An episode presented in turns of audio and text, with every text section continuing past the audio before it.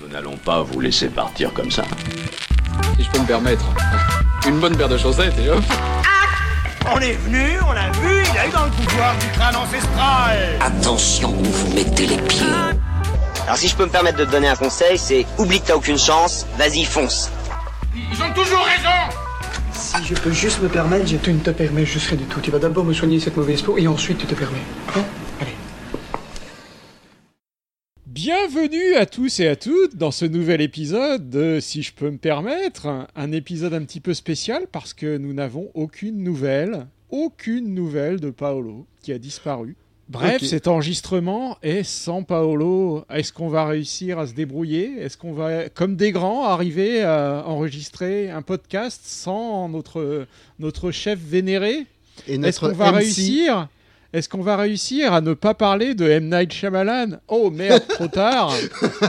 Est-ce qu'on va réussir à ne pas dire du mal de M Night Shyamalan? Ça va être dur car il mérite. Bref. Yes.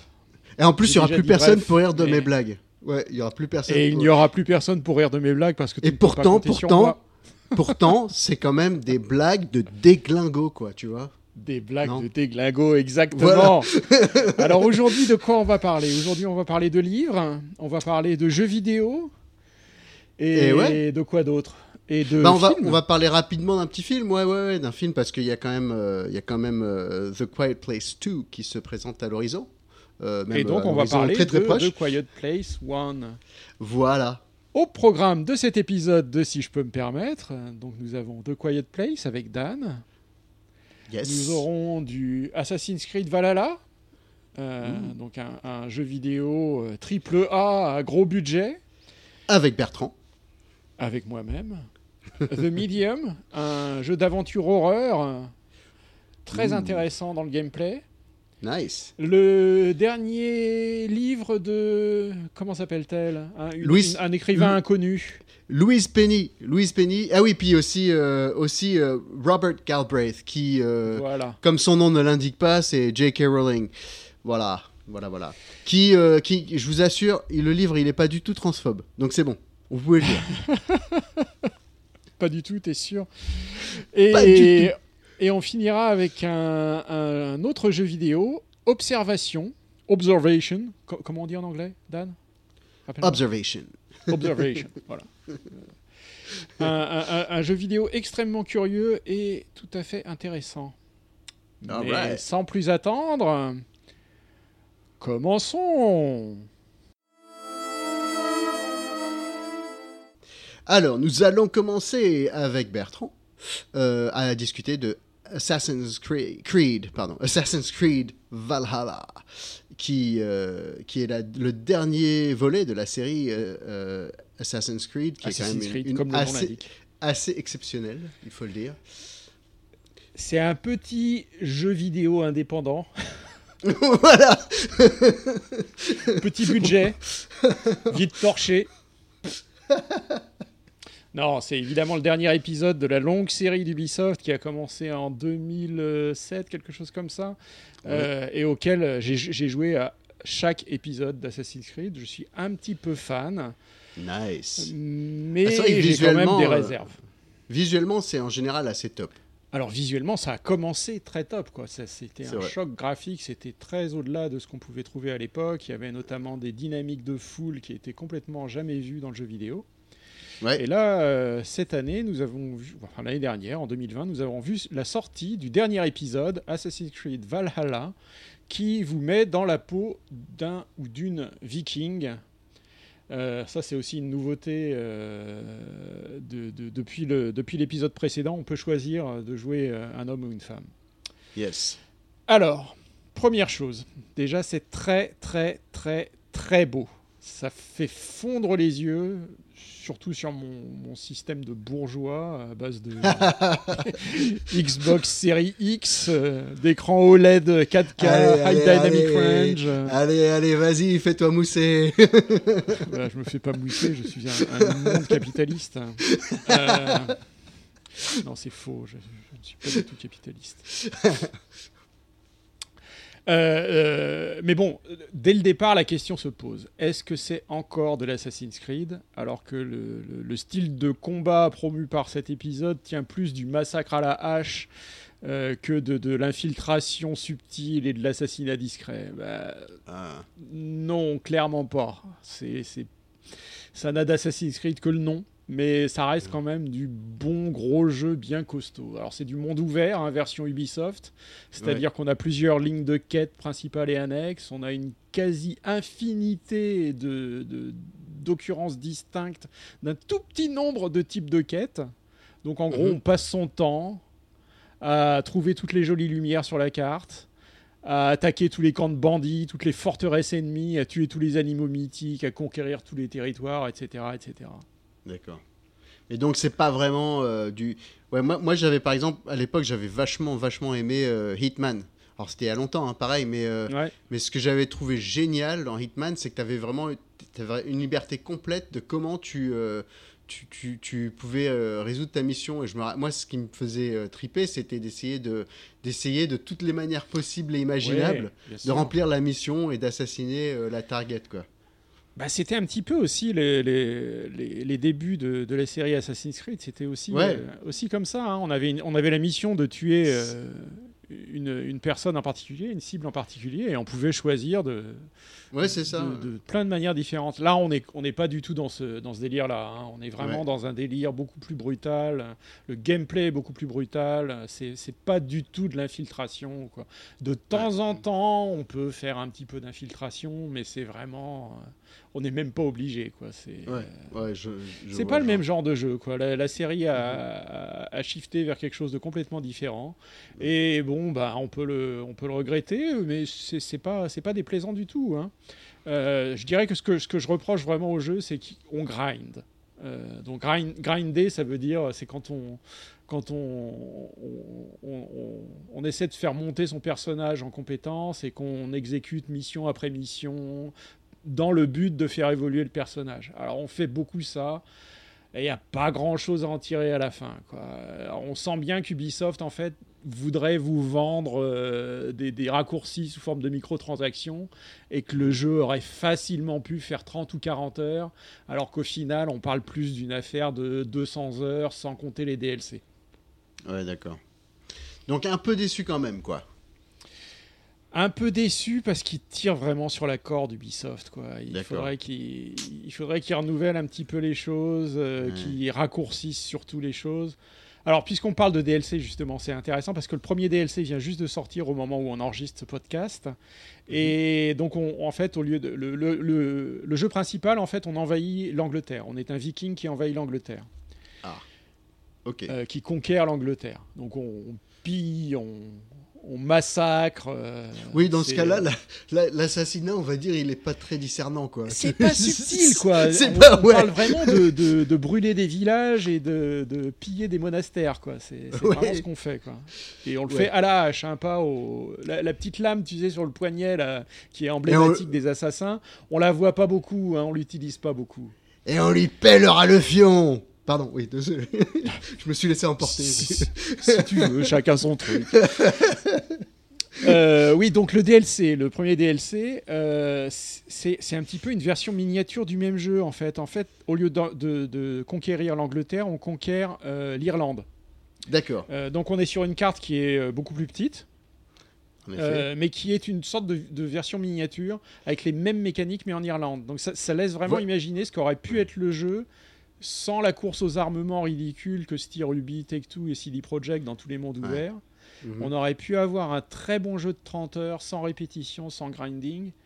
Et on s'en rend vraiment compte quand on joue au DLC. Et C'est vraiment, c'est vraiment dommage. Quoi. Ouais. En fait, j'aurais presque préféré le DLC comme un jeu complet. Euh, Mhm. ça, aurait, ça aurait été un meilleur jeu, je pense. Yes. Non, mais je comprends complètement ce que tu veux dire. Et c'est vrai que, enfin, j'ai un peu, ouais, j'ai l'im- j'ai l'impression que c'est une tendance en ce moment aussi, non? Je me, je me trompe? Bah oui, euh, quand tu joues à un Red Dead Redemption, euh, enfin Red Dead Redemption, il, il- il tire moins sur la corde. C'est plus une affaire de 50-60 heures. euh, Et il y a beaucoup plus de narration. Tu parles du Euh, 2 ou le, du le 1? rapport Le 2. Le rapport ouais. entre la narration et le grinding est beaucoup plus, euh, beaucoup plus avantageux dans Red Dead Redemption. Mais bon, si tu prends du GTA ou du, Mm. euh, ou du les, les jeux de CD Projekt, genre Cyberpunk, euh, Ouais. c'est un peu, c'est un peu tous la même, euh, la même histoire. Ou, ou chez Ubisoft aussi, les autres jeux Ubisoft. Je je veux Euh, pas faire je veux, je veux pas sortir trop du je veux pas sortir trop du sujet mais Cyberpunk il est bien. J'ai pas encore joué à Cyberpunk. En fait, j'attendais que les bugs soient corrigés. Ouh, je t'ai dépassé. que- Je t'ai dépassé, j'ai joué une fois. Tu m'as dépassé ouais. Une fois, Ouais, une il, fois. il semblerait que ce soit tout à fait jouable maintenant, donc c'est probablement un des prochains jeux que je vais, que je vais attaquer. Mais euh, Nice. si tu veux, Bah, euh, après, euh, après 200 heures sur Assassin's Creed, euh, j'ai besoin de un petit peu de trou normand. Et d'ailleurs, les je autres comprends. jeux dont je vais parler aujourd'hui, c'est- c'était un petit peu le principe. Je comprends. J'ai joué sur une machine qui était pas mal et franchement, juste pour en dire deux secondes, deux mots, euh, visuellement c'est absolument sublime. Ouais. Euh, après, bon, je sais pas, je sais pas euh, comment, se- comment les scénarios, etc. fonctionnent, mais pour moi, pour moi, c'est un peu du GTA, mais dans un monde futuriste, Ah bah. exactement comme on imagine Cyberpunk quand on a joué au jeu de rôle, par exemple. Ouais, tout à fait. Bah, c'est des projects, hein, donc les éditeurs de Mhm. Cyberpunk, ce Yes. sont les éditeurs de The Witcher. Euh, Ah oui, oui, qui est, c'est qui est un jeu absolument génial, un des meilleurs jeux en monde ouvert qui ait jamais été fait. Euh, et leur ambition Le dès 3, le départ, c'était de... Le Witcher oui. 3 Ouais, ouais. Mhm. Oui, oui, Witcher 3. Ouais, je suis Euh, leur ambition dès le départ, c'était en fait de concurrencer, de devenir euh, une sorte de, de Take-Two, euh, Rockstar, Ouais, ouais. donc les, les producteurs de, de GTA et de Red Dead Redemption. Je crois qu'ils ont été un peu ambitieux sur ce truc-là, euh, quand même. euh, mais, mais, Ouais. euh, mais bon, moi, moi, je suis toujours partisan de dire euh, allez, j'attends, j'attends, j'attends. Puis après, une fois que c'est un Mm. peu réglé, que les bugs. Parce qu'il y a plein Ouais. de gens qui attendaient tellement cette sortie, qui ont été hyper déçus par les bugs. Ouais. Mais dans le fond, je pense que ça vaut la peine de. Ça, Mais ça reste un bon jeu apparemment, d'après ce qu'on m'en a dit. hein. Mais on, Oui, en reparlera une sûr. autre fois quand, quand, on, quand on y aura tous joué. C'est clair. C'est clair. Voilà. ouais. Alors, bon, pour revenir à Assassin's Creed Valhalla, hein, euh, Ubisoft, c'est un petit peu le, le troisième géant du monde ouvert, et Ouais. c'est pas le meilleur des trois. hein. on va pas se mentir. D'accord. Euh, ils, exagèrent quand même un petit peu, quoi. D'accord. Euh, alors aussi, il y a aussi le, le- le conflit cognitif qu'il y a dans tous les mondes ouverts pratiquement, qu'on Mhm. a entre le fait qu'on tue des milliers de personnes dans le jeu, Ouais. et en même temps on est un, un héros qui défend la veuve et l'orphelin. Donc il y a quand même un conflit euh, un petit peu qui, qui nuit un petit peu à l'immersion dans tout ça. Mais En dans ce cas particulier, dans le cas de Valhalla, il y a un truc curieux quand même, c'est que comme on est un viking, en fait, ça passe vachement bien, quoi. Il y a, Ouais. il y a le côté euh, jouissif de, de, de massacrer euh, la veuve et l'orphelin, justement, au lieu, de le- au lieu de les défendre. Et donc, euh, Mm. du coup, ce- ce- cette violence passe beaucoup mieux, quoi. Yes. Les, les pillages et les massacres sont totalement justifiés et assumés. Euh, Il y a un autre truc, moi, qui me dérange dans les, dans les mondes ouverts, c'est l'échelle des cartes. Je sais pas Ouais. si tu as remarqué ça. Ah. Euh, Il y a beaucoup de mondes ouverts qui se passent dans des lieux réels. Donc là, Oui. euh, dans ce cas particulier, c'est le- c'est l'Angleterre euh, médiévale. Et il y a un problème, quoi, c'est que c'est quand même l'Angleterre, sauf que tu, tu, tu peux chevaucher d'un bout à l'autre du pays en, en quelques minutes. Oui, c'est sûr que c'est sûr que la crédibilité est un peu chiante. Non, je suis, alors, alors là, je, je suis totalement d'accord avec toi. C'est c'est un des trucs qui est qui peut être un petit peu pénible sur les sur les, les mondes ouverts. Euh, c'est pareil, tu vois, enfin, euh, même dans une moindre mesure, euh, GTA San Andreas et tout ça, enfin, c'est clairement LA, tu vois, enfin, c'est clairement Ouais. relativement, voilà. Et, Ouais. euh, et c'est pareil, bon, enfin, qui, quiconque a habité à LA, Bah, justement, tu vois, moi. Rockstar, ils sont. un- Rockstar, ils sont un peu plus malins sur ce truc-là, Oui. c'est qu'ils te, ils, ils prennent des, des, des lieux qui sont clairement réels oui. et ils en font leur version à eux. C'est ça, et ils en font. euh, Mais, et c'est ce que voilà, c'est exactement ce que j'allais dire, c'est que en fait le raccourci euh, sur euh, Rockstar, il est quand même, il est quand même fun et il est totalement euh, crédible Ouais. à la rigueur, je dirais. Ouais. Il, est- il Ouais. est presque crédible. Alors que là, un raccourci dans lequel tu, tu traverses l'Angleterre en, en- en quelques minutes, il faudrait, il faudrait au moins que, je sais pas, visuellement ou quelque chose, que, que, que le temps de trajet, enfin que le trajet euh, apparaisse comme étant un peu plus long que ça, ou alors Ouais, non mais ait, euh, en- ou qu'on se alors rende compte que c'est d'autant plus l'accéléré, débile. je sais pas quoi. c'est d'autant plus débile que euh, en- entre deux lieux euh, notables, donc où il se Ouais. passe des trucs, t'as des déserts hein, en- entre, Ouais. sur lesquels tu chevauches sans raison euh, valable. Yes. Euh, alors, ce que fait, ce que, la solution qu'a trouvé Ubisoft, justement, c'est de te mettre tous ces petits points lumineux sur la carte où tu as des trésors à trouver, des conneries comme ça. Mais c'est complètement artificiel, quoi. Tu vois ouais, en effet. ouais. Euh, alors qu'il pourrait très bien avoir des, des zones, euh, des, Mhm. zones ouvertes euh, qui sont à la bonne échelle, Ouais. qui ont le bon niveau de détail où il se passe vraiment des trucs. Donc Ouais. ils se- se focalisent sur des, des lieux mythiques, genre Stonehenge, Londres, etc. Ouais, c'est ça, ouais. Euh, et, et tu mets du, du voyage rapide entre les, entre les zones. Ouais. Ce mhm. serait beaucoup plus crédible et, et, et- et même au niveau du gameplay, ce serait mieux parce qu'il n'y aurait pas besoin de tous ces déserts. Quoi. Ouais. C'était un peu ce que faisait Fallout dans les toutes premières versions, en tout cas. Où, Ouais. euh, où, tu avais effectivement des zones intermédiaires. Et après ça, tu es en open world euh, Ouais. sur, euh, Euh, sur- BioWare aussi fait- faisait beaucoup ça. Ouais. Euh, ouais, c'est- dommage quoi. Mm, Enfin bon, y a- a j'aime pas les mondes ouverts en, en règle générale de la manière dont Ah ils ouais sont faits aujourd'hui. Mhm. Bah non, justement, il y a tous ces trucs là qui me dérangent un petit peu. Quoi. Je, préfère, je préfère à la limite un, un bon vieux jeu bien linéaire, mais où, où tout est travaillé Très propre. ouais. de, de- de façon plus propre. quoi. Moi, c'est marrant. a J'ai pas vache... de- Quand j'étais jeune, je fantasmais sur les mondes ouverts sans même savoir que. Enfin, tu vois, mais je- moi, je- que ça non mais, un non mais jour, ouais. voilà non mais c'est à dire je me doutais que ça existerait un jour mais je me rendais compte que c'était une question de capacité etc et, et, de, de- et- et que certainement j'étais pas le premier à avoir eu l'idée non plus Ouais, mais ouais, mais ouais.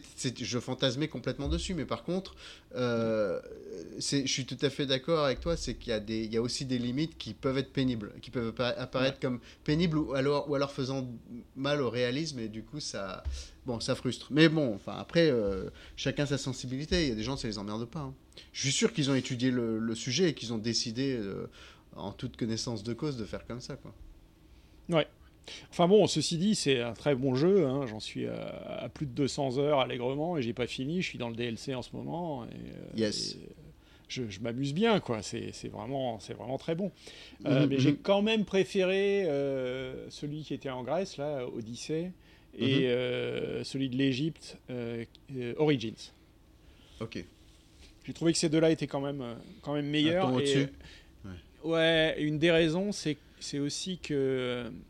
Alors, l'Angleterre, c'est très joli. hein. C'est vraiment très joli. Euh, et il y a des, des lieux mythiques, genre Stonehenge, qui, qui- on se fait vraiment plaisir à, à explorer. Yes. Mais ça n'a pas la grandeur de l'Égypte ou de la Grèce antique, quoi, tu vois. Ouais. Oui, je, je, j'ai vécu euh, en Angleterre. Je, je, com- je comprends. Mais euh, Oh, c'est très beau. hein. non, non, mais honnêtement, je, je vois ce que tu veux dire. Ouais. C'est vrai que le, enfin, il y y a un côté, il y a un côté plus, euh, plus exotique aussi et mythique. Euh, avec l'Égypte et la, et la Grèce antique. Enfin, je veux dire, en. Angleterre, il y a, il y a- il y a une histoire qui, qui, évidemment, est très ancienne, etc. Mais, mais pas, aussi, pas autant, évidemment. Ah, et puis c'est une époque qui est euh, intéressante pour l'Angleterre aussi. C'est ouais, l'époque voilà. où il y, a, où il y a la transition entre, le, entre les païens et les, et les chrétiens. Il y a, il y a tout Ouais. ce jeu politique entre les deux, etc. C'est Ouais. très intéressant de ce point de vue-là. Il y a aussi l'arrivée il y avait des, une série, l'arrivée des euh, Vikings dans le pays. Non, Il y avait une série. culturellement euh, c'est intéressant. Il y avait une pas- série c'est- vachement, vachement bien sur Netflix là-dessus. Je me rappelle comment ça s'appelle. The Last King. Non, c'est pas ça? Ou The First King? Ou j'ai plus un truc dans ce genre-là. Je sais pas. Enfin, c'était un- ah, c'était une série qui était pas mal là-dessus sur euh, sur la- l'arrivée des Vikings euh, en Angleterre et euh, Mm. et donc le, le- en gros le c'était du point de vue d'un d'un d'un jeune garçon qui se fait je crois qu'il se fait plus ou moins enlever par les Vikings ou un truc comme ça ou je je me rappelle plus des détails mais Mm. bon en gros il y a toute une histoire euh, enfin il devient il s'implique dans le truc et euh, enfin en fait c'est un héritier d'un c'est l'héritier d'un d'un d'un petit sous-royaume et et, euh, et il doit et en gros il doit récupérer il veut récupérer son dû quoi et euh, Ouais. bon Enfin, ouais, il y a clairement de quoi faire Ouais. avec cette c'est ça, et- c'est ça. Et c'est assez, c'était assez intéressant. J'avais bien aimé cette, euh, cette série, mais bon, enfin, j'ai pas, j'ai quand même pas aimé au point de suivre tout le truc parce qu'au bout d'un moment, je m'en suis lassé. Mais c'était, c'était une époque intéressante et je pense que c'est exactement la même époque donc euh, dont on parle. Enfin voilà, Yes. Assassin's Creed Valhalla. Ok. Qu'on Voilà. recommande euh, mollement euh, si vous aimez les mondes ouverts. Voilà, voilà, quoi. Ouais. Voilà. All right, Et ça si marche. vous, aimez, euh, si vous aimez massacrer les gens à la hache. Merci Bertrand. Nous aimons massacrer les gens à la hache.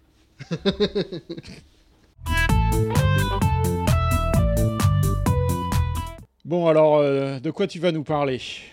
Eh ben écoute, euh, moi je, veux, je voulais parler de plusieurs euh, livres euh, relativement, je peux, en parler assez rapidement. Le, le, le, le, le premier dont j'allais parler, c'était en fait les, les deux derniers de Louise Penny. Alors Louise Penny, c'est une auteure canadienne. Penny? C'est une auteure canadienne et d'ailleurs son prochain roman sera coécrit avec Hillary Clinton. Donc ça, ça m'intéresse de voir ça aussi. Mais bon, euh, elle, a Oui. déjà, elle a déjà le book deal et tout ça. Non mais je- justement, j'étais assez surpris. Je me dis tiens, pourquoi? Bon, Enfin bon, bref. Oui, donc, pourquoi? c'est, donc pour vous la replacer, c'est, donc c'est l'auteur de la série euh, des inspecteurs Gamache. Alors, l'inspecteur Gamache, Inspecteur Gadget? Gamache, Gamache. Ah, Et donc Gama- Gamache, en fait, en fait c'est un inspecteur qui est québécois. Et donc, euh, en fait, c'est un, inspecteur québécois. Et donc, On va se euh, fâcher avec tous nos auditeurs québécois là, qui, Mais vont- attends, mais j'ai aucun problème avec qui les vont nous Québécois. Et quitter en masse Ah bah, il n'y a, pas y a- y a pas intérêt. Non, mais justement, alors, ce qui est génial, honnêtement, j'ai- j'aime beaucoup, beaucoup, beaucoup son point de vue. Alors, faut la replacer. Louise Penny, c'est une anglophone. Mais, mais euh, je crois qu'elle elle vit au Québec par choix. Et, euh, et de toute façon, euh, euh, son personnage, donc l'inspecteur Gamache, c'est un- c'est quelqu'un qui a un- un- une histoire assez intéressante et, et qu'on- et dont on apprend un peu plus à chaque épisode. Et donc lui, il est, il est, il est canadien francophone, comme son nom l'indique, et, c'est le chef de la police de, de Montréal. Ou même du Québec, pardon, du- de la Sûreté du Québec. La Sûreté du Québec, c'est donc la, police québécoise. euh, euh, et, et alors, ce qui est très... À la base, c'est un investigateur, enfin, c'est le, le chef euh, du, de, de la section, section meurtre, mais il devient, il devient chef de toute la Sûreté du Québec, puis après, il est, il est, il est dé- enfin, comment, dégradé parce que, enfin, pour des histoires, de, des histoires politiques, etc. Mais c'est vachement intéressant parce que justement, la politique entre beaucoup en jeu. Euh, Il y, a des- Mhm. il y a des histoires sur la corruption, les choses comme ça. Et donc, les deux derniers épisodes, moi, que j'ai bien aimé, même si, euh, bon, il y a beaucoup de choses qui sont pas très crédibles, malheureusement, mais bon, ça, c'est un autre problème, euh, sont, sont deux épisodes dont, dont le dernier se passe à Paris. Et, euh, et donc ça, Ah. ça, ça m'a ça m'a intéressé. Le, alors, donc ces deux, ces deux épisodes qui sont à- en assez proche succession. Et, euh, et, et donc le, le premier est beaucoup plus crédible que le deuxième. Le deuxième, en fait, euh, moi, il y a beaucoup d'aspects de- dedans que j'ai vraiment pas trop aimé. Euh, ce que j'aime beaucoup, c'est le du- côté C'est du poétique. policier, c'est euh, Alors c'est du policier poétique. C'est comme ça que je pourrais policier poétique. Alors en fait, Wow. c'est très, bien écrit, c'est vraiment très très bien écrit, surtout si vous le lisez en anglais. Euh, mais je pense qu'en français, c'est très bien traduit parce que ma, ma tante les lit en français et euh, elle, elle, euh, elle, les, adore et elle trouve que c'est aussi très poétique. Donc j'imagine que le, traducteur est très bon, ou la traductrice. Et, euh, donc, euh, le, alors, le- le- dernier épisode, je trouvais plus notable que l'avant-dernier, euh, pour la simple et bonne raison que se passe à Paris et il met beaucoup, beaucoup, beaucoup l'accent sur justement cette, ce rapport un peu étonnant entre les Québécois et les Français. C'est-à-dire que, euh, c'est-à-dire qu'il y a un peu cette, enfin, tu sais comment on est, hein, nous les Français, on va pas se, on va pas se mentir, hein, on, a tendance à regarder euh, tous les autres francophones de haut. Je veux dire, on se moque de tout le monde. euh, Enfin, il y a des gens qui ont fait leur beurre sur sur ça. Je veux dire, quand t'écoutes, je sais pas, aujourd'hui ça a très mal vieilli, mais quand t'écoutes, du nous Michel Leb. mangeons pas de Non, ce pain-là. non, mais d'accord, mais je veux dire, mais quand t'écoutes du Michel Leb, par exemple, euh, pourtant Michel Leb, c'est un type Oh, bah, qui attends, est sans progressiste et tout ça, mais, mais, mais, Non. mais- je rigole. Non, mais je veux dire, je veux dire, c'est un mec très, très problématique, c'est un professeur de philo et tout ça, machin. Tu peux penser que c'est un mec qui est, qui est- voilà, mais, mais toutes ces blagues, toutes ces blagues sans exception, c'est des, des blagues qui pourraient être euh, considérées comme racistes aujourd'hui et qui sont euh, et euh, voilà qui, qui jouent sur les accents. Non, non, mais je veux dire, il y a toute une, il y a tout un pan de, de l'humour français qui, qui, se, qui, qui se, se moque des accents, des choses comme ça. Ouais, Et aussi, que- mais, mais- c'est une et époque. derrière, euh, et derrière, il y a toujours cette arrogance française que de toute Ouais, façon, ouais. on est meilleur que tous les autres. Clair. Et, et c'est vrai que donc ça en joue pas mal. Donc c'est vrai que si c'est le genre de choses qui vous énerve, euh, n'essayez même pas parce que là vous- ça va pas vous, ça va pas vous plaire. Mais dans la réalité, c'est intéressant parce que c'est vu de la- du côté d'un Canadien et du coup. euh, ben, ça prend pas mal de, de- de crédit et moi j'ai Ouais. beaucoup, j'ai beaucoup aimé dans, dans l'ensemble. Euh, ce que j'ai pas aimé donc c'est c'est l'aspect vraiment pas réaliste de, certains aspects de certains aspects du fond de l'histoire. Donc en fait, si tu veux, quand, quand le fond de l'histoire est pas crédible, euh, ça enlève du crédit à l'histoire. Mais alors, c'est quoi l'histoire forcément. justement? Alors l'histoire, c'est que donc euh, il y a, il y a le, le gendre de, de, qui était aussi le subalterne donc de Gamache. De l'inspecteur. Voilà, qui lui a sauvé la vie assez récemment et qui finalement et à qui il a sauvé la vie également. Euh, et donc il va, il, il, euh, il a essayé il- derrière son dos, il a essayé, il a réussi à le faire euh, sortir de la police pour le faire rentrer dans une entreprise privée française qui, en gros, euh, c'est un peu genre, genre Bouygues, tu vois. Euh, voilà, mais c'est un Bouygues soi-disant progressiste, etc., qui en fait euh, euh, serait, se- serait spécialisé dans tout ce qui est architecture et, et- et, œuvre, comment dire, œuvre de, de génie civil. Euh, euh, type euh, énergie renouvelable et compagnie quoi hein, c'est-à-dire euh, type green quoi et donc et donc, en fait, il y a tout un truc qui rentre là-dessus, mais, mais, mais après, il y y a des histoires de, de- basées sur, sur des matériaux, des choses comme ça. Et quand, bon, moi, c'est dommage, hein, mais je suis ingénieur en aéronautique, les matériaux, ça me connaît. Et quand j'entends parler de, Ah oui, de- donc. de- de cette histoire, en fait, c'est c'est juste, mais pas du tout, du tout, du tout crédible. Mais.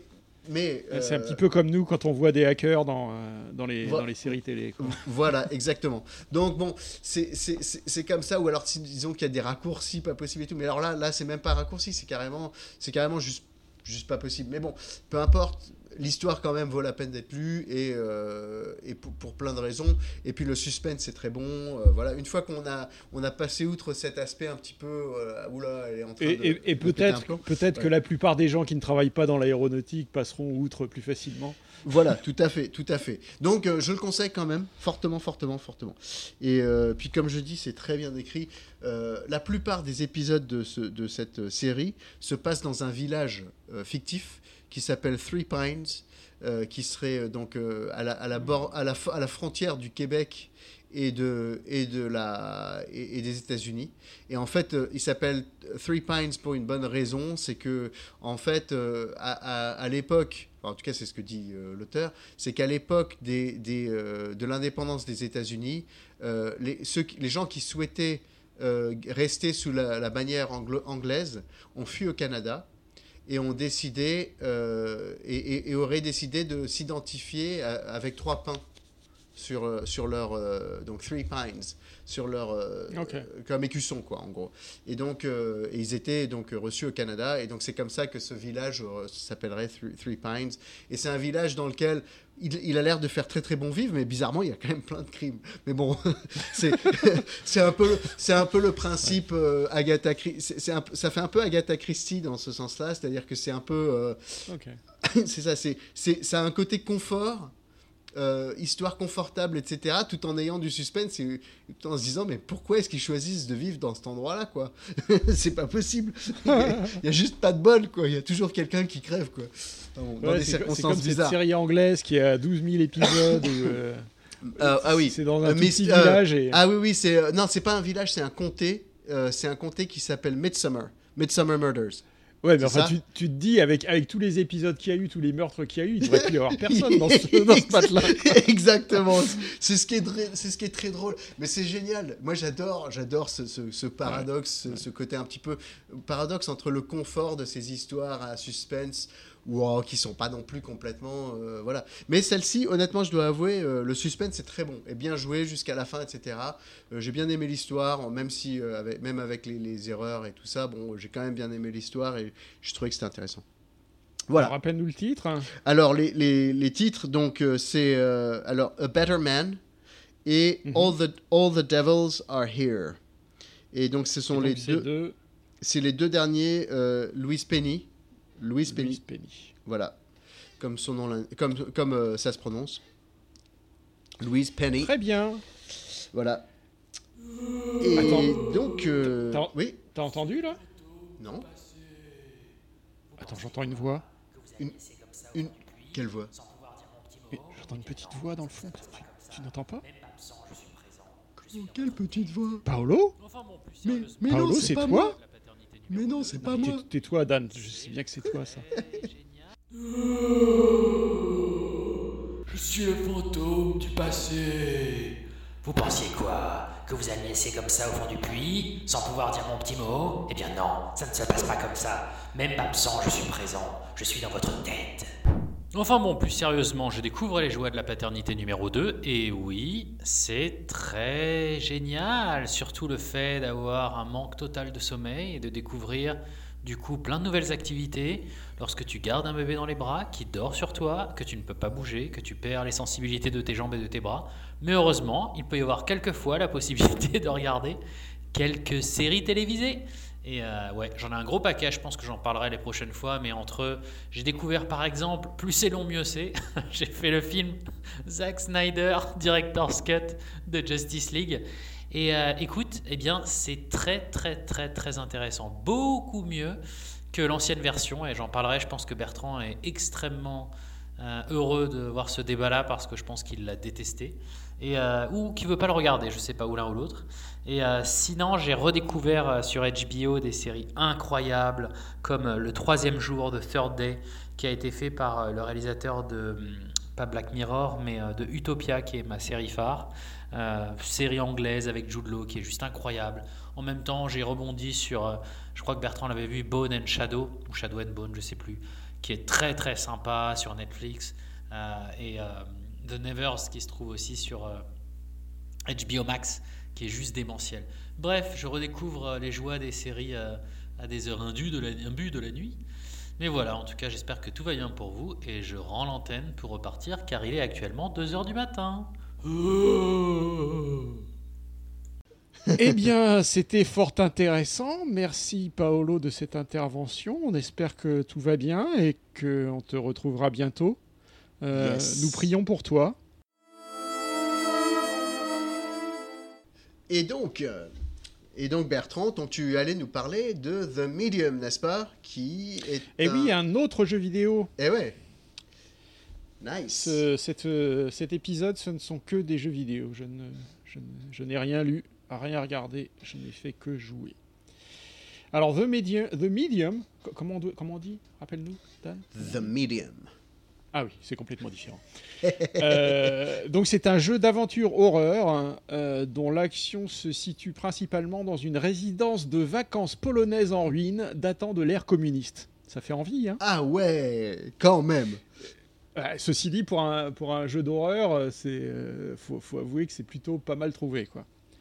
Alors on suit, on, on, suit Marianne, une orpheline au passé inconnu qui travaille dans un funérarium, donc vraiment il y a un thème. Hein après la mort de son, après la mort de son père adoptif.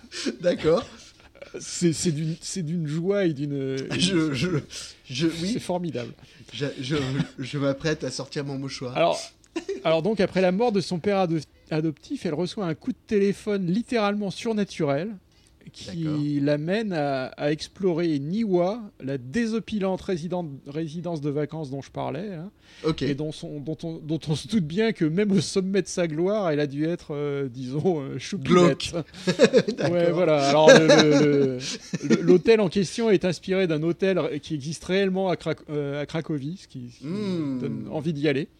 Oui. Euh, tu sais, Cracovie, à, la base, euh, à la base, Cracovie, c'est aussi, euh, c'est aussi la ville la plus proche d'Auschwitz. Donc, oui, oh. c'est. Voilà. Bref. voilà. donc Marianne se rend dans, cette, dans cet endroit complètement désolé et reconquis par la nature. Euh, en ruine totalement. Et il mhm. rencontre euh, l'esprit tourmenté d'une fillette répondant à l'amusant sobriquet de sadness, c'est-à-dire tristesse en français. Euh, donc on est, on est dans une ambiance tout à fait prime sautière. Oui, je, mais mais alors c'est là que la, mécanique unique du jeu se révèle. en fait, le, truc c'est que Marianne est médium, d'où le titre, The Medium, ah. et son, son esprit se, se, détache de son corps physique et quand ça arrive, l'écran se coupe en deux. Mhm. On a d'un côté notre monde, le monde physique, et de l'autre côté le monde des esprits, euh, qui rappelle énormément en, plus orange euh, l'Upside Down de Stranger Things. D'accord. Ouais, ouais, Un petit peu l'ambiance. Donc vraiment, ça fait penser à Stranger Things parce qu'il y a, y, a, y a, cette, euh, cette existence simultanée du, du, monde physique et du monde, du monde imaginaire. Ah, et les mêmes objets se retrouvent dans des versions légèrement différentes entre les deux, tu vois. Ah d'accord, ah oui, c'est pas mal ça. J'aime bien l'idée. Et et donc on, on joue en fait avec les deux composantes de, de Marianne en même temps. Tu joues à la fois son corps physique et son, et son esprit, euh, qui sont dans les deux mondes différents. Et alors le truc, c'est qu'un obstacle qui existe d'un côté peut ne pas exister de l'autre, mais bloque des deux côtés. Tu vois D'accord. et donc ça fait des puzzles où euh, tu dois utiliser les objets de- des deux côtés de... de... Qu'est-ce qu'il y a? Qu'est-ce qu'il y a? T'as une blague. Oh, Dan a une blague. Dan a une blague. Pas du tout. Pas du tout? Pas du tout, pas du tout. Pardon. Bon alors, vous, vous- nos auditeurs n'ont pas l'image, mais je sais pas pourquoi, alors que je suis en train de raconter cette histoire, il y a Dan qui se plie de rire. Je ne sais pas pourquoi, je ne sais pas ce qui se passe dans sa tête. Mais- Je ne comprends pas cet homme. Mais non. aïe, aïe, aïe, aïe, aïe. Non, non, mais je, me de demandais blague, ju- je, me, je me demandais juste si, si, euh, c'est Chantal, Chantal Goya qui a fait la musique. Non. Non, je, je peux le certifier, non. Ça marche. C'est pas vraiment l'ambiance, non. Non, non, pas l'ambiance rigole. Je, je rigole. C'est justement pour ça. J'étais en train de me dire, oh là là. ok, bon, bref. Alors, Ouais, bref. Euh, donc au niveau du gameplay, c'est vachement intéressant parce que tu as des puzzles qui se... C'est un petit peu comme si tu avais un jeu en coop Ouais. auquel tu joues tout seul, tu vois. d'accord. Euh, les, puzzles sont... Alors, comment ça se présente ça? Enfin, je veux dire, euh, si, si t'as si t'as les deux mondes qui existent en simu- simultané, enfin, tu le vois comment? Bah, en fait, l'écran est splitté. L'écran est coupé en ok, deux. C'est ça. Et ok. euh, alors, c'est- super bien filmé. hein. Donc, Ouais, tu as des prises de vue qui diffèrent de temps en temps. Tu sais, Mhm. comme, on, on- euh, comme ça existe dans certains films où tu as plusieurs Ouais, images à la mhm. fois, plusieurs euh, scènes qui se déroulent à la fois simultanément. Yes. Là, l'écran, il peut être, il peut être coupé euh, verticalement ou horizontalement suivant le- la légitimité du plan. Quoi, tu vois, c'est Ouais, très cinématographique. Mhm. Mais euh, euh, c'est- très bizarre parce que quand tu joues, ton regard est forcément attiré vers l'une des deux vues et ils jouent là-dessus. Ils te... t'as- Ah. T'as des choses qui se passent dans un monde, ils savent bien que tu es en train de regarder ce qui se passe de l'autre côté, et puis ils vont te faire débou- déboucher un monstre de l'autre, quoi, tu vois. Là où tu regardes pas, enfin des trucs Ouais. comme ça. Et il y a, il y, a des- il y a des scènes d'une tension assez, euh, Ah, assez importante. Ouais. Et euh, non, c'est vraiment super bien foutu. Ah, mais c'est génial. L'idée est géniale. C'est une idée géniale. Et alors le truc, c'est que ça faisait des années que le- les gens qui ont fait ce jeu-là voulaient le faire, mais ils n'avaient ils n'avaient pas les moyens de le faire sur les consoles euh, qui existaient à l'époque. Ils ont commencé en fait le jeu sur la Xbox 360, euh, la PlayStation 4, euh, PlayStation 3 et la Wii U, je crois. Ouais. Et à l'époque, ils avaient abandonné le projet parce que c'était techniquement infaisable. D'accord. Parce qu'il faut quand même, euh, en, en maintenant un framerate, un euh, euh, correct et en Ouais. représentant à l'écran deux univers qui sont graphiquement très différents, Ouais.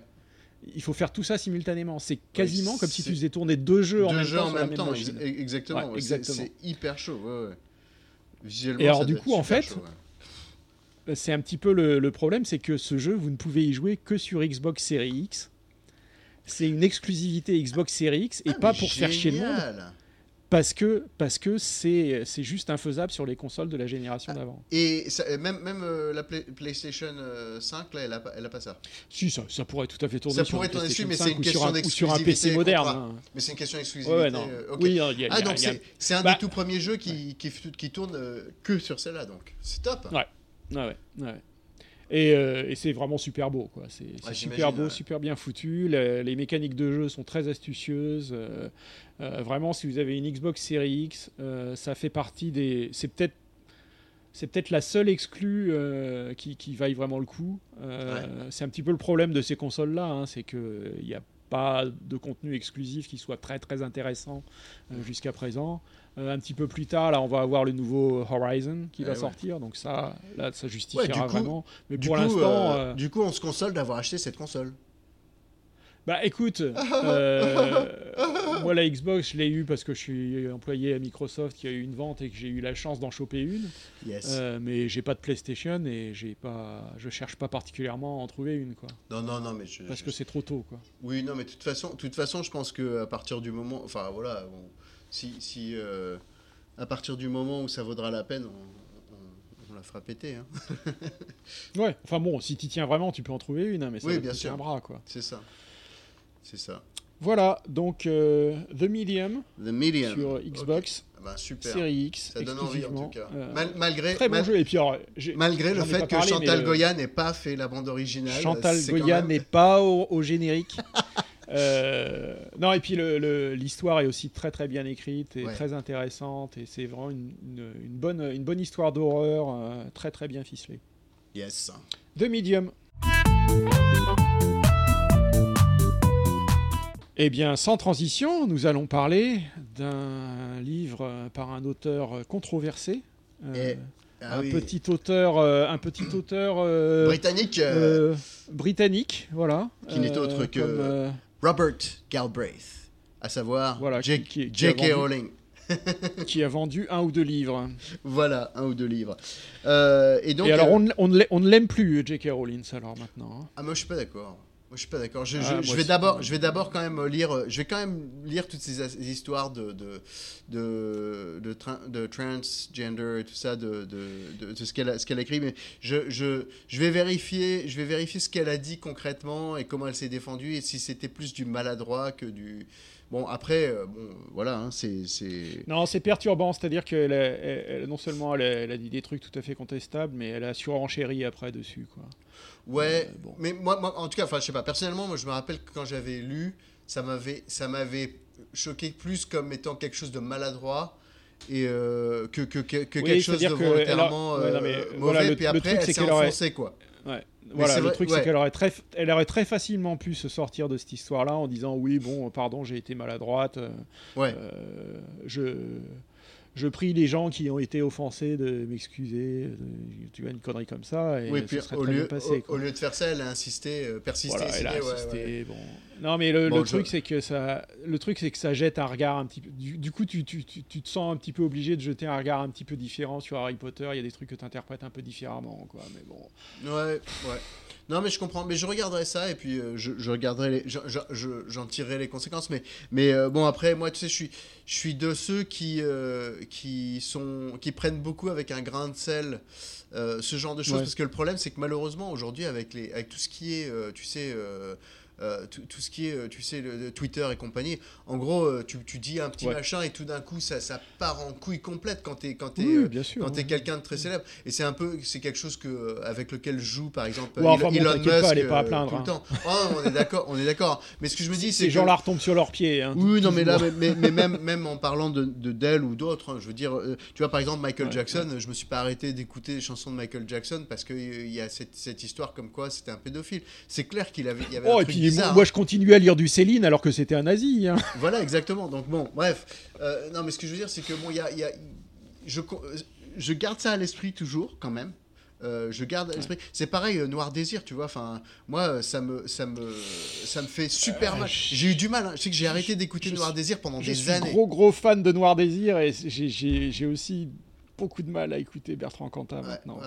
Mais c'est pareil, hein, ça m'a. Euh, c'est dur quoi. C'est Alors clair. que j'étais uber fan quoi, je Ah, l'ai mais- vu en concert des tas de fois. Oh. Ah mais ça, ça m'étonne pas et bon enfin moi c'est bref on va pas on va pas euh, Bref. on, on va, on va Donc, revenir quel à est notre le titre sujet de ce livre? Donc en français le titre c'est Blanc mortel je pense Euh, mais euh, le, le titre en anglais c'est Troubled Blood et je vous conseille de le lire Mhm. en anglais parce que je, je suis un puriste moi d'abord et donc euh, c'est le dernier euh, Et volet puis en de plus la toi tu série lis avec l'accent.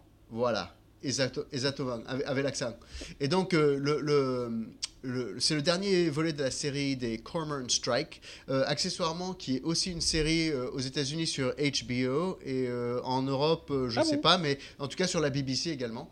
Et enfin, je crois que c'est BBC, peut-être c'est ITV ou un truc comme ça. Alors, ils, ont, ils en ont au moins un, voire deux de retard. Euh, mais en fait, c'est par série, c'est par mini-série en fait. C'est-à-dire chaque chaque livre devient une mini-série de quelques épisodes. De, je crois que c'est trois épisodes c'est- par mini-série. Et, Et euh, c'est indépendant, on peut les prendre un par un ou ah ouais faut ouais. suivre Ah ouais, tu peux les prendre un par an, mais honnêtement, je conseille de les faire dans l'ordre parce que c'est en fait, en fait, il y a vraiment un intérêt à le faire dans l'ordre parce qu'il y a quand même une histoire, et une relation qui se noue en particulier. Donc il y a une entre, méta-histoire. euh, Voilà, c'est ça. Il y a une méta-histoire. Euh, en général, il y, a, il y a plusieurs intrigues qui se passent en parallèle, euh, mais qui finissent par se rejoindre, ou alors qui, même si elles se rejoignent pas, Mhm. enfin, eh, ça, ça, ça, ça n'enlève en rien euh, à l'histoire de base et euh, à l'intrigue principale. Donc le sujet de Trouble Blood, en fait, c'est un, un cold case.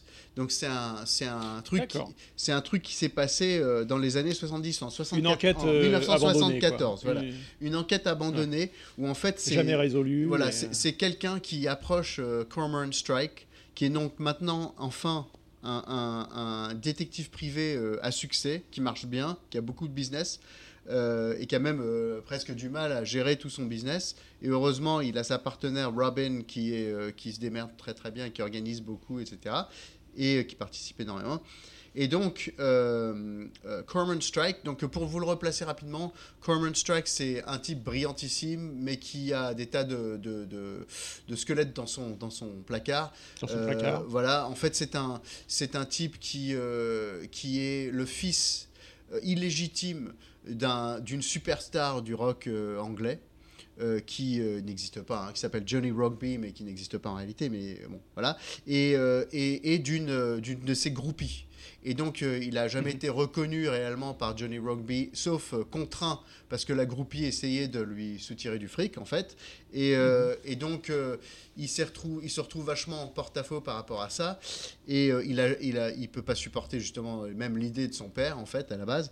Et en- donc, il a commencé à faire Oxford ou Cambridge, je sais plus. Enfin, c'est voilà, très, très, très, très, brillant. Et il a décidé d'arrêter au milieu pour aller, de drop en fait, pour aller euh, s'engager dans l'armée comme euh, dans, la, police militaire pour être investigateur donc dans la police militaire. Et euh, dans le cadre d'une opération en Afghanistan, il est tombé sur une, mine avec, avec son véhicule le vé- et les autres membres du véhicule. Et même s'il a, il a survécu, mais il a, il a vu d'autres amis à lui mourir et lui-même a perdu sa jambe, une de ses jambes. Donc, euh, donc euh, voilà, il a une prothèse. Et ça fait partie de, donc, de, ces- de toutes ces histoires. Et euh, donc, dans cette histoire-là, ce qui se passe, c'est qu'il il se fait approcher par une, une femme qui lui demande de, de, de, de, s'intéresser à la disparition de sa mère. en, en 1974. Et donc, enfin, tout, tout part de là. Et c'est vraiment une, vraiment une histoire intéressante à, à- à à pl- à plusieurs niveaux et qui est assez réaliste dans l'absolu. Et franchement, j'ai, vraiment bien accroché avec cette histoire. Euh, comme d'habitude, euh, J.K. Rowling, euh, elle, elle- c'est pas un, pas un roman court. Et en général, les romans policiers sont assez courts. Donc celui-là, c'est bien, il, il est, il est long. On a le temps de faire monter l'histoire, de faire monter la sauce. Et comme elle écrit bien, ben ça, ça passe assez bien. Donc dans, dans le, dans l'ensemble, franchement, c'est, euh, c'est une histoire qui est très très bien. Euh, j'ai vraiment beaucoup, euh, moi j'ai, beaucoup accroché personnellement et j'étais, j'étais bien, j'ai trouvé qu'elle, elle tenait complètement debout et j'ai, j'ai vraiment bien aimé. Voilà. Donc je le conseille. Super. malgré euh, malgré euh, la, la- tout, tout, tout, tout ce qu'il peut y avoir autour, voilà. Et euh, mais franchement non, c'est et puis enfin j'ai- j'aime bien la manière dont elle développe ses personnages en particulier, que ce soit des personnages secondaires ou des personnages principaux. Je trouve qu'ils sont toujours vachement bien développés. Et si vous avez occasion de le lire, en- de l'écouter, je veux dire en livre audio, eh ben je le recommande aussi parce que le livre audio est excellemment lu.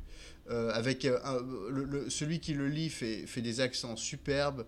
Il est vraiment très très. Enfin, on est complètement. euh, c'est très immersif. connu ou, euh Non, pas très connu, je crois pas. Je vais, je vérifier. Mais ah oui, très très talentueux, vraiment avec pff, superbe. J'ai alors, est-ce que ça, est-ce est-ce que tu as ce, ce- ce problème avec les livres audio qui sont lus par une seule personne quand, quand ils font des voix différentes pour différents personnages? Moi, ça me gêne, ça. Alors moi, moi non, justement, ça me gêne pas dans la mesure où ils savent bien imiter les accents. Et euh, et en particulier donc celui-là, il, il- est euh, il est juste, c'est lui qui fait tous les tous les euh, tous les euh, Robert Galbraith, Galbraith, hein, le- Ouais. le- le- j'essaierai de le retrouver, Ah. mais peut-être qu'on le mettra en commentaire dans la dans le dans, sur le website, mais euh, c'est un c'est vraiment un très très très bon euh, euh, performeur il est il a il a il, il est très très fort pour les accents régionaux parce qu'en Angleterre Ouais. ce qui est vraiment très important c'est les accents régionaux et évidemment Oui. non ça a une ça a une enfin c'est quelque chose de très qui, qui a dans toutes les séries dans tous les trucs on, on, on le sent ça a une toujours une grosse présence ça apporte beaucoup au background à la culture enfin au background culturel etc Ouais. et donc en l'occurrence euh, les accents régionaux donc de ce euh, bah, euh, Corm- Cormorant Strike c'est à la base plutôt un, un- un londonien mais qui a grandi en Cornouailles donc il a l'accent des Cornouailles qui est un petit peu euh, un enfin c'est l'accent qu'on a tendance à associer aux pirates Ouais, en fait hein. Euh, mais il a il a d'autres d'autres donc il y a une grosse partie de cette histoire qui se passe au dans les Cornouailles parce que sa tante qui en fait l'a fait grandir l'a élevé euh, est en train de mourir d'un cancer et donc euh, il va régulièrement euh, pendant, pendant l'enquête, etc. Il fait des breaks euh, réguliers pour aller en Cornouailles pour euh, aider, sa, aider sa tante euh, Mm. pendant la fin de sa vie. Quoi. Et euh, Donc en audiobook, alors tu le recommandes? Je le recommande carrément en audiobook. Il est très très bien. Ouais. Ouais. Voilà. Je trouve qu'il y, a des- il y a des œuvres qui passent mieux que d'autres en, Ah, tout à en- fait. en audiobook, Tout, vraiment. tout à fait. Par exemple, euh, Handmaid's Tale, euh, c'est euh, c'est merveilleux en audiobook. quoi. Ah ouais. Ouais, je- Et c'est peut-être aussi justement parce qu'il y a très peu de dialogue et que c'est plus dans le, dans le monologue intérieur. euh, euh, donc ça, enfin, ça, ça, ça se prête beaucoup mieux euh, à une lecture par une personne unique. Quoi. Et il y a aussi des audiobooks où il y a plusieurs acteurs qui lisent, hein, ça arrive de temps en temps. Ah bah oui. D'ailleurs, en, en fait, c'est même En le effet, cas de. Handmaid's Tale. Il y a un épilogue dans Handmaid's Tale qui est une conférence, et là, c'est un acteur différent qui, euh, qui lit. Ok, donc rappelle-nous le titre et l'auteur. Le titre, c'est euh, donc je disais Troubled Blood en anglais et en français, euh, si je me trompe pas, c'est euh, Blanc mortel. Et la série s'appelle? La série s'appelle Cormorant Strike. voilà. Comme le cormoran, comme Rowling. voilà, comme le, le cormoran, c'est son prénom. En fait, c'est le nom de- du personnage. D'accord. Cormoran, comme le cormoran, Strike. Et lu par Robert Glenister. Très bien, merci Dan. Et alors Bertrand, donc tu vas nous parler de Observation, c'est ça, qui est un jeu indépendant Observation, oui. sur euh, Xbox. Euh, C'est au moins sur Xbox, oui, ça et doit ouais. être aussi sur PC et sur PlayStation, je pense. Mais, Nice. Mais il est disponible sur Xbox Game Pass, qui est pourquoi j'y ai joué parce que je, je cherchais en fait une petite distraction entre, entre les, les énormes euh, monolithes que sont les Red Dead Redemption 2 et autres Assassin's Creed. Euh, ouais, je voulais quelque chose de court avec une histoire intéressante. Euh, pour changer. Nice. L'exact, l'exact opposé d'Assassin's Creed. Yes. Alors, Observation, c'est un concept très astucieux. Euh, on, se souvient tous de 2001, l'Odyssée de l'espace de Kubrick, Oui. tiré d'un tiré d'un excellent livre de Arthur Clarke. Mhm. Euh, alors, pour, euh, pour rappel, hein, dans 2001, l'Odyssée de l'espace, ça se finissait avec un, un astronaute qui allait vers Jupiter. Jupiter ou Saturne? Jupiter. Oui. Crois. et, et qui avait des petits problèmes avec son ordinateur de bord. Euh, donc il avait un ordinateur de bord qui s'appelait HAL 9000, HAL 9000, Ouais. HAL 9000. Ouais. Pour la petite histoire, HAL, quand tu ajoutes une lettre, ça fait IBM. Mhm. Euh, qui euh, en gros était une intelligence artificielle qui prenait le contrôle du, du- du vaisseau spatial et, et, disons menait le passager, les passagers du vaisseau vers leur perte. Alors dans Observation, le concept c'est que t'imagines la fin de 2001, Mhm. mais sauf que tu es l'ordinateur, tu es HAL 9000. Ah, intéressant. Donc tu es l'ordinateur qui devient fou. Ouais. Euh, donc en fait, tu te réveilles en tant que l'intelligence artificielle d'une station spatiale après un, après un reset et une corruption de la mémoire. Euh, et en fait, tu, tu te retrouves à essayer de retrouver, de reprendre le contrôle de, de- des différentes machines dans la station spatiale et d'essayer de comprendre ce qui s'est passé. Et là, la musique, Alors euh, c'est vraiment... la c'est- musique, c'est pas, c'est pas Chantal Goya, c'est ainsi parler Zarathustra, non? C'est ça? Non, plus non, non, ils n'ont pas, pas poussé le parallèle jusque-là, mais l'inspiration de 2001 est, Ouais. est Et- et super claire. Ok, quoi. ok. Non, mais c'est Vraiment cool, ça. super clair. Ça, c'est top. Euh, c'est complètement assumé apparemment. C'est un concept ultra astucieux et très très bien exploité. Euh, alors en fait, quand on, quand on se retrouve dans cette station spatiale, il y, a un, il y a une survivante quand même dans la station spatiale et en fait on communique avec elle. Et Heureux qui communique. comme dans, A fait un comme dans voyage. 2001, euh, pas, comment? Euh, Je, je dis juste heureux qui communique a fait un long voyage. Ah non, c'est comme Ulysse, pardon. quand on parle d'Odyssée, oui, c'est Eh oui, c'est voilà, une blague tout à fait, tout à fait forte à propos. Bah oui. Euh, J'ai de la suite ouais, dans les idées, moi, monsieur. Tout à fait. Euh, et, et donc dans, dans 2001, euh, le, le- je veux dire, le- l'ordinateur est pas est pas un personnage très très a- très agréable. C'est pas un personnage. euh, c'est un personnage inquiétant. Et là, on se retrouve dans la peau de ce personnage inquiétant. Mhm. Euh, et il y a un, un truc aussi, c'est qu'on on, on reçoit des messages cryptiques d'une espèce d'entité qui se présente sous forme d'un hexagone noir qui vibre et Hmm. qui, qui transmet des espèces de formes géométriques. C'est très inquiétant. Il y a un côté horreur hein, dans ce Ouais, jeu. ouais, ouais. On est vraiment dans le. Il y a un côté horreur spatiale, genre pas genre alien, mais plus. euh, C'est inquiétant, quoi. Ouais. Il y a une ambiance, quoi. Il y a une ambiance très pesante. Mhm. Euh, et il y a une sorte de paranoïa aussi parce que le contrôle qu'on a sur les choses est très limité. On ne contrôle les choses que par les caméras de surveillance et, et certaines machines qu'on peut manipuler, Ouais. mais on n'a pas de présence physique. Et c'est très curieux de se retrouver dans un jeu vidéo sans présence physique, tu vois. D'accord. D'accord, ouais, c'est vrai. euh, donc on se retrouve en fait, on- le gameplay est vraiment curieux quoi. On, on- on retrouve ces, on- si tu veux, l'impression que ça donne, c'est de ne pas avoir de localisation précise. T'as l'impression d'être une entité délocalisée. Ça me rappelle quelque chose. bizarre. Il me semblait. Ça, me- ça me rappelle un truc. Je me demande si j'ai pas joué à un, un ancêtre de ce genre de jeu, mais. Enfin, bon, bref, vas-y. Ouais. Ça me dit carrément. Euh, non, non, c'est c'est euh, c'est- c'est- vraiment vraiment curieux. Et euh, il y a aussi des sorties spatiales. Et les sorties spatiales sont super bien faites. On a vraiment l'impression d'être dans le vide spatial. C'est très angoissant. Il y a un travail sur le sur le son qui est très bien fait. Où on- tu sais, tu t'imagines quand tu es dans un là, t'es pas dans un scaphandre. Tu, tu contrôles un petit robot euh, autonome. Ouais. Mais les sons sont. Il n'y a, aucun son sauf les sons que tu produis toi-même et que tu entends toi-même. Ouais. Euh, donc tu t'entends les bruits de réacteurs, les trucs comme ça, mais euh, juste les sons que tu, que tu, que tu, que tu produis. Mhm. Et c'est ultra anxiogène. Et en même temps, tu es devant des, des paysages d'une splendeur et d'une magnificence. euh, dire, l'échelle des choses, tu es en orbite autour de Saturne en fait pendant le jeu. Et tu vois la planète qui est là. Et euh, c'est ultra anxiogène, c'est magnifique. Et euh, le travail de l'ambiance dans ce jeu-là est vraiment très très bien exécuté. Euh,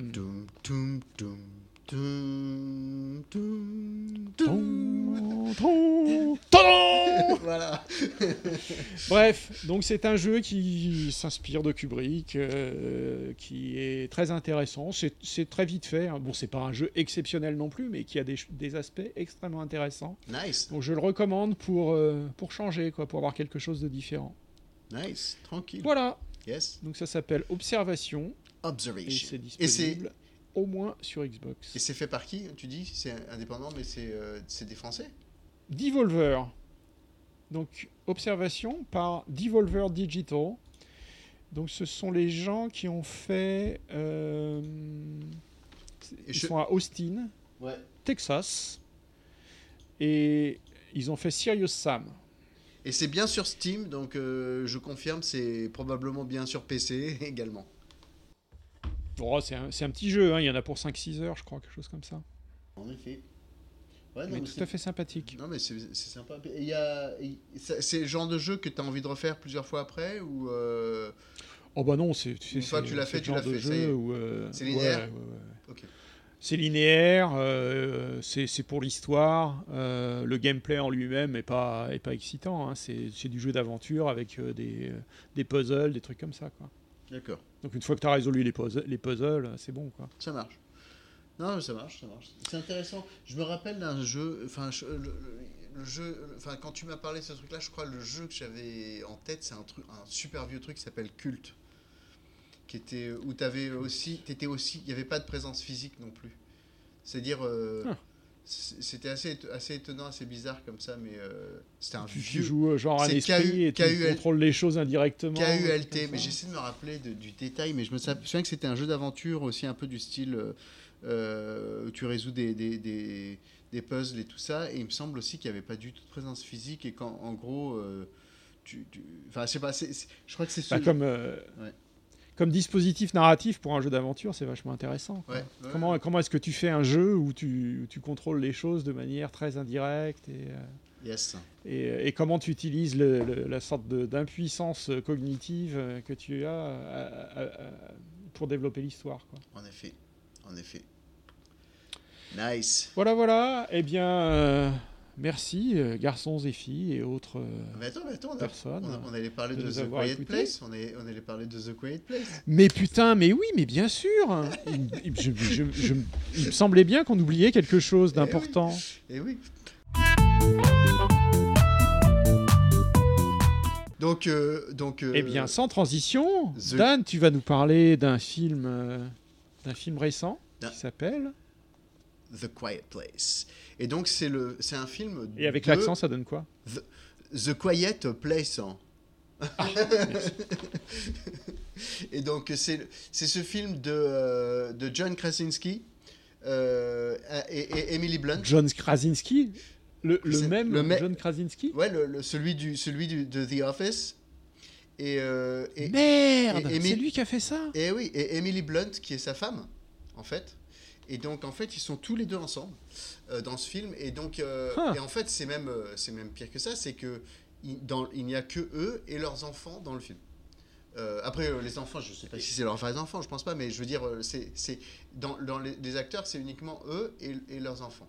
Et en fait, on se rend compte. Ouais, non, je crois qu'il y a peut-être un ou deux autres personnages, mais qui sont vraiment complètement épisodiques et qui disparaissent très très vite. Bref.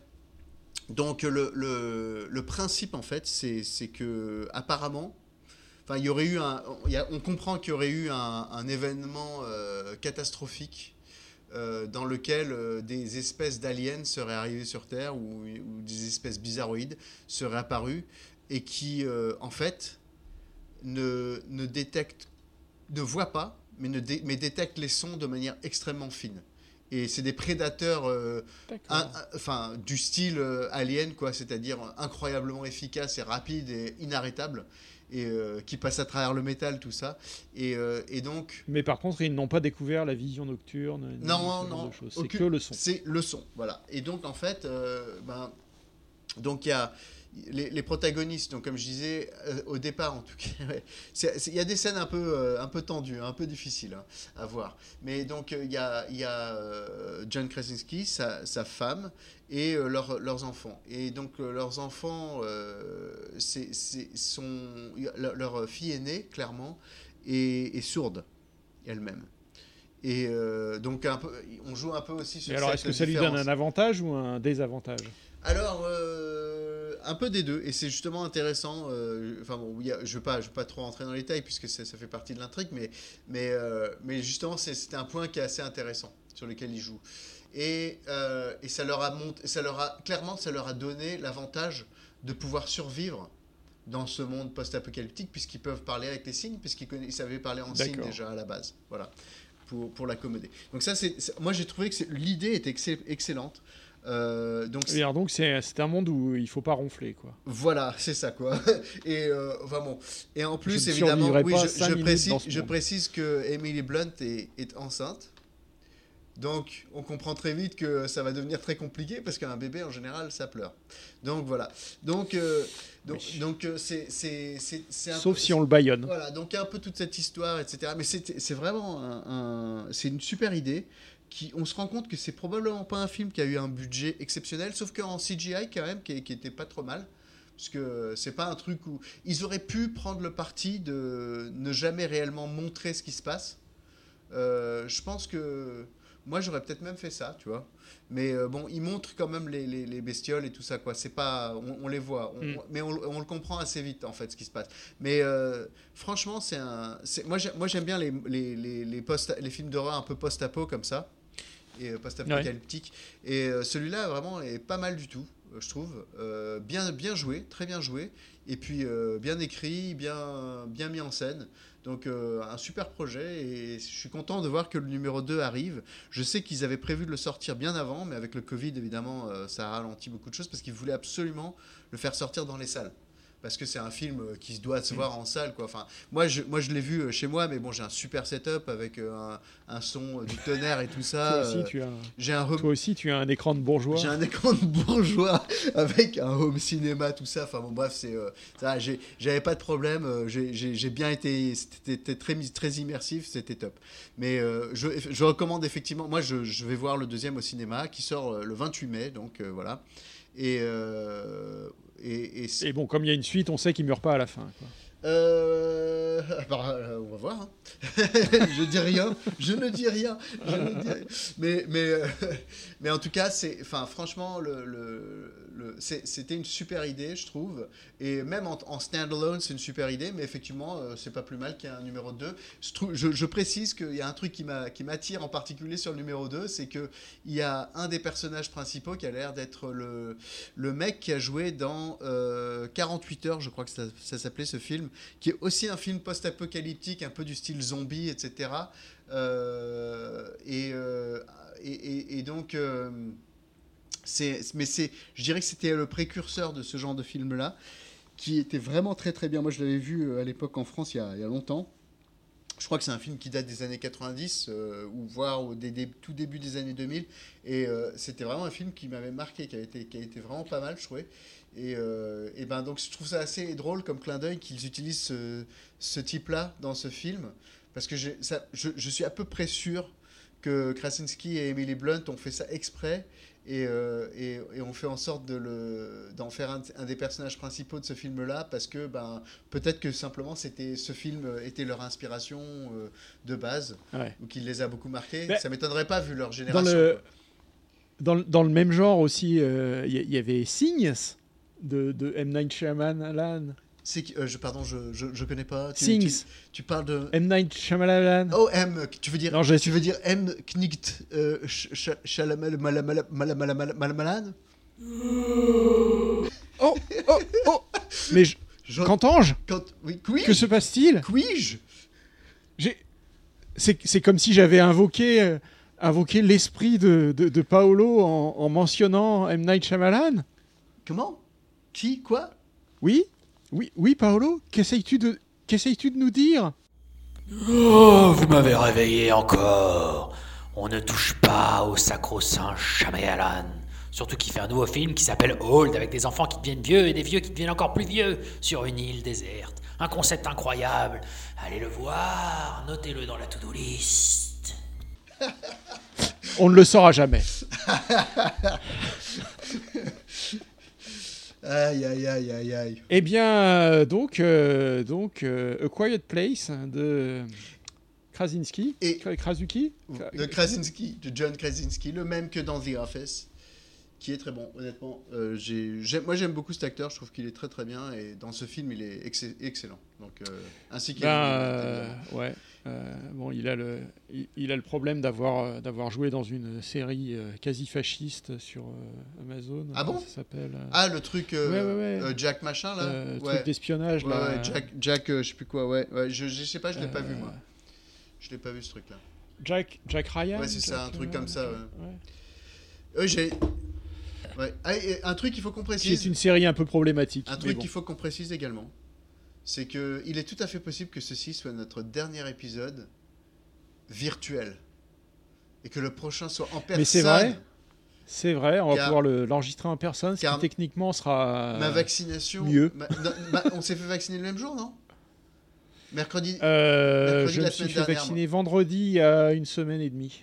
Euh, la fin le deuxième, tu veux dire? Ouais. Ouais, bah moi c'était mercredi. Donc euh, en gros, ce mercredi. là, je, je suis je peux voir des gens. Yes Voilà. Wouhou On, on- on vous le conseille à tous. C'est partie des choses qu'on vous conseille, en plus des produits culturels. En effet, On vous, pro- on vous conseille aussi le, de voir des gens. la petite piqûre. c'est clair.